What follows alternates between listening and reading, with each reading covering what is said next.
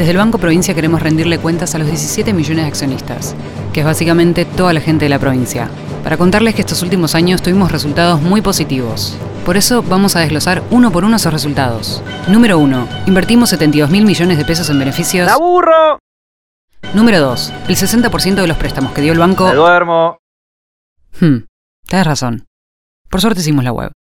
Entra a www.17millones.com.ar y ahí encontrarás todo lo que el Banco Provincia hizo por sus 17 millones de accionistas. Banco Provincia, derecho al futuro. ¡Sí, al futuro!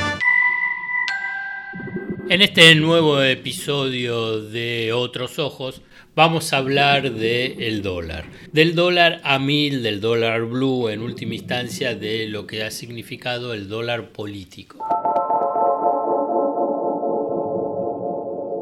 ¿Cómo saber si la información económica te oculta lo importante? ¿Qué es lo relevante y qué, es lo accesorio? ¿Qué hay debajo de una superficie en la que solo se ven dudas, miedos e incertidumbres? El desafío es entender para no confundir, descubrir para no engañar. En definitiva, mirar de otra manera lo importante de cada día, acerca de lo que sucede en el fascinante mundo de la economía política. La invitación es que te arrojes sin prejuicios a escuchar otros ojos, otros ojos, otros ojos. Puede ser que así la venda que oscurece se empiece a aflojar. En otra oportunidad, en semana pasada, he mencionado que era parte del objetivo de la oposición eh, y fundamentalmente del poder económico y estrechamente vinculados con los dos candidatos de derecha, Patricia Bullrich y Javier Milei, de marcar un dólar a mil previo a las elecciones. ¿Qué significa un dólar a mil previo a las elecciones? Incertidumbre, incertidumbre cambiaria, económica, impacto sobre las expectativas de evaluación para el día después e incluso eh, incertidumbre respecto a los precios y abastecimiento de eh, la mercadería. Mercadería tanto básica como que uno puede vincularla de electrodomésticos o vinculado con la construcción o cualquier otro tipo de insumo. Y así fue. Llegó el dólar a mil. Eh, y yo creo que aquí hay como una, un trabajo conjunto de estas fuerzas del poder económico de derecha y con un jugador clave, que fue Javier Milei.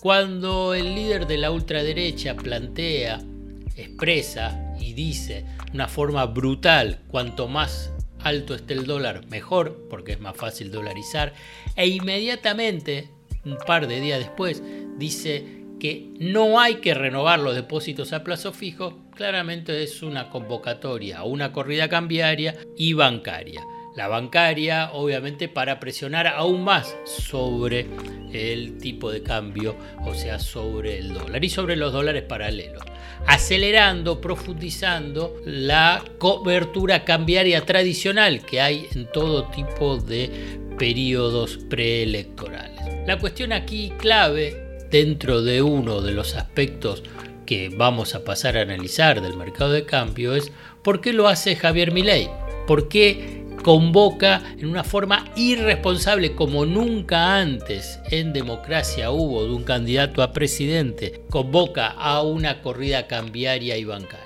Punto 1, nivel de irresponsabilidad máximo. Punto 2, habla del profundo desequilibrio del líder de la ultraderecha teniendo la fantasía, creo yo, porque no hay otra forma de interpretarlo, es que con tierra arrasada y con una hiperinflación le resultaría más fácil, primero, ganar las elecciones y segundo, poder implementarlo, implementar su plan de ajuste hiperregresivo hiperregresivo en términos sociales, laborales y económicos. Ahora bien, ¿quién dice, quién imagina que una hiperinflación puede ser controlada y manejada? Cuando se desatan las fuerzas destructivas de una hiperinflación, o sea, del desborde de precios, nadie puede asegurar que eso pueda ser controlada, ni en la eventualidad de un triunfo electoral con un esquema político muy fragmentado, con un eventual presidente, en este caso el de Milei, sin ningún gobernador, Entonces, o sea que sin ninguna provincia, sin, ningún sin mayoría legislativa, o sea, ni de diputados ni de senadores. O sea, es una responsabilidad absoluta, es un nivel de ignorancia sobre las dinámicas económicas o una omnipotencia sorprendente, peligrosa, preocupante. Aún más, a ver, para que quede claro, digamos, él piensa o propone y postula como su principal bandera electoral la dolarización. Por consiguiente, ahí está donde necesita esa tierra arrasada, la hiperinflación, o sea, una mega devaluación. ¿Qué piensa que la sociedad va a aceptar en forma tranquila y pacífica? Una hiperinflación que pulveriza los ingresos, pero no solamente los ingresos de los trabajadores jubilados, de clases medias, e incluso hasta de clases medias altas. ¿Qué imagina qué país pueda llegar a gestionar y administrar con semejante caos? Algunos han estimado que si hoy el nivel de pobreza es del 40%, una hiperinflación pasaría a ser del 80% del nivel de pobreza. Es inmanejable. Se transformaría en una sociedad con un nivel de violencia simbólica y práctica ingobernable. Pero aún más, la dolarización que plantea, y esto ya lo expresé y lo escribí, ¿es una mentira o es una locura? Pasemos por la parte de la mentira. En Estados Unidos, la potencia que le da la maquinita a los dólares sin pausa evalúa como peligroso el plan de dolarización.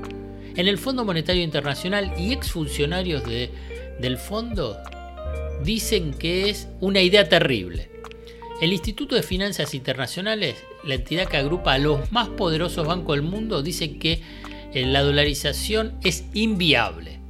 ¿De dónde va a sacar los dólares? Eh, para el plan de dolarización. En el Banco Central no están. Y el Wall Street y los financistas dicen que no van, y organismos financieros internacionales dicen que no van a entregar ni un dólar. Por consiguiente, ¿a qué nivel va a tener que estar el dólar? ¿10 mil, 20 mil pesos? Un absurdo.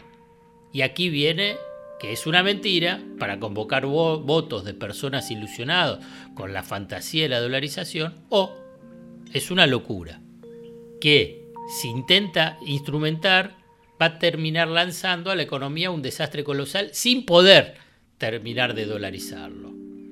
Entonces, claramente, a mi entender, es parte de esta campaña electoral de, yo puedo decir, las zarazas de mi ley o la sucesión de mentiras de mi ley. Porque esta idea de dolarización sería lanzar a la economía argentina a un ensayo de laboratorio sociopolo político que no tiene otro destino que el fracaso con costos inmensos para la mayoría de la población. En este escenario, previo a las elecciones, se requiere de una estrategia defensiva por parte del gobierno y obviamente del candidato del oficialismo. Más aún cuando no solamente ley sino también la fuerza política de Juntos por el Cambio, con Patricia Bullrich y con él candidato a ser ministro de Economía de un eventual gobierno de Patricia Bullrich, Carlos Melconian, también sumándose a estos niveles de irresponsabilidad. Mayor, menor, pero nivel de irresponsabilidad. ¿Por qué? Él dijo que el tipo de cambio oficial de 350 pesos el lunes siguiente a la evaluación tiene que estar a 500. Ah, bueno, otro más, otro más para sumar inestabilidad. ¿Qué piensan que con eso ¿Va a estar mejor la sociedad? ¿Cuanto peor mejor?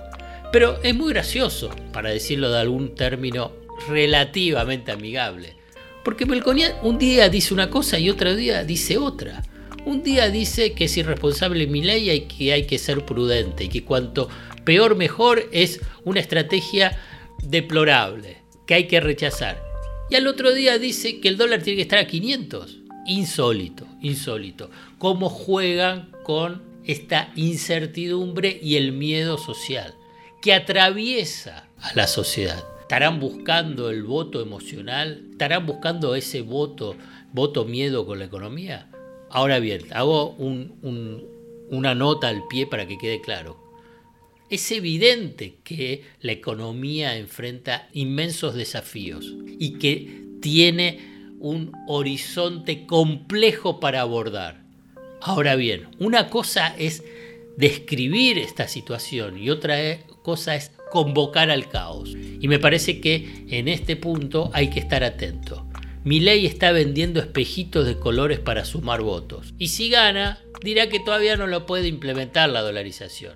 Y si pierde, seguiría publicitando esta idea para continuar activo en el escenario político eh, mediático. Ahora bien, el gobierno, Sergio Massa, con sus escasas herramientas para enfrentar las corridas cambiarias, avanzó por un lado en operativos en el mercado ilegal, irregular, negro, ilegal, que es el del dólar blue, consiguiendo que por lo pronto en esta semana previo a las elecciones no se siga disparando, que en su momento llegó a 1050 y que ahora pueda estar en el último día de la semana cercano a 900 o debajo, por ahí, ¿no? Claramente mostrando que ha tenido una eh, estrategia proactiva para frenar la corrida. Y segundo, el gobierno consiguió en este viaje de Alberto Fernández a China, obviamente luego de una prolongada negociación, que China amplíe la posibilidad de utilizar el swap, o sea, este crédito, que es un crédito comercial, hasta 6.500 millones de dólares, fundamentalmente para financiar eh, la compra de productos de China, pero también dejando un porcentaje para poder intervenir en el mercado de cambio. O sea que busca herramientas para poder controlar, neutralizar las fuerzas desestabilizadoras, desestabilizadoras del mercado cambiario. Y para cerrar, un concepto básico lo he reiterado en más de una oportunidad. Existe un ideologismo, antiojeras ideológicas respecto a las relaciones internacionales y la geopolítica. En pocos países existe semejante nivel obtuso de análisis respecto a las relaciones internacionales. Obviamente que esta búsqueda de mayores inversiones o créditos con China es rechazado por quienes plantean eh, la idea de un alineamiento subordinado a la potencia de Estados Unidos. Pero yo les voy a dejar un concepto, que es un concepto básico en función a, a la defensa de los intereses nacionales o de la búsqueda de, en última instancia, hacer lo que te conviene a nivel de país. Porque Estados Unidos pide, por ejemplo, que no haya eh, vínculos comerciales o profundización de vínculos comerciales, de inversión y financiero con China, pide, pero no da nada. En cambio, China pide, pide que le compres, pide que eh, consigas financiamiento de ellos para hacer inversión en infraestructura con empresas chinas. Pero, ¿cuál es la diferencia fundamental? Da. ¿Qué es lo que significa da? No es filantropía. ¿eh? Da en créditos comerciales, por ejemplo esto del swap, o una tasa que es más baja que la del Fondo Monetario Internacional, da inversiones en infraestructura, por ejemplo en trenes como en eh, las represas de Santa Cruz, y obviamente vuelvo a repetirlo, no es por filantropía, porque es en función a los intereses propios que tiene China y para sus empresas chinas. O sea que como concepto es Estados Unidos pide y no da, China pide y da, sin hacer filantropía. Ahí está la habilidad de la Argentina, de este gobierno, de un futuro gobierno, de poder negociar en función de los propios intereses para el desarrollo nacional entre las dos potencias hegemónicas dominantes que hoy tiene el planeta. Desde el Banco Provincia queremos rendirle cuentas a los 17 millones de accionistas, que es básicamente toda la gente de la provincia, para contarles que estos últimos años tuvimos resultados muy positivos. Por eso vamos a desglosar uno por uno esos resultados. Número 1. Invertimos 72 mil millones de pesos en beneficios. ¡La burro! Número 2. El 60% de los préstamos que dio el banco... Me duermo. Hmm, tienes razón. Por suerte hicimos la web. Entra a www.17millones.com.ar y ahí encontrarás todo lo que el Banco Provincia hizo por sus 17 millones de accionistas. Banco Provincia, derecho al futuro. ¡Sí, al futuro! Hasta acá llegamos hoy. Otros Ojos te propone escuchar algo diferente para entender algo diferente del torbellino de noticias diarias que nos atraviesa en el mundo de la economía política. Hasta el próximo episodio.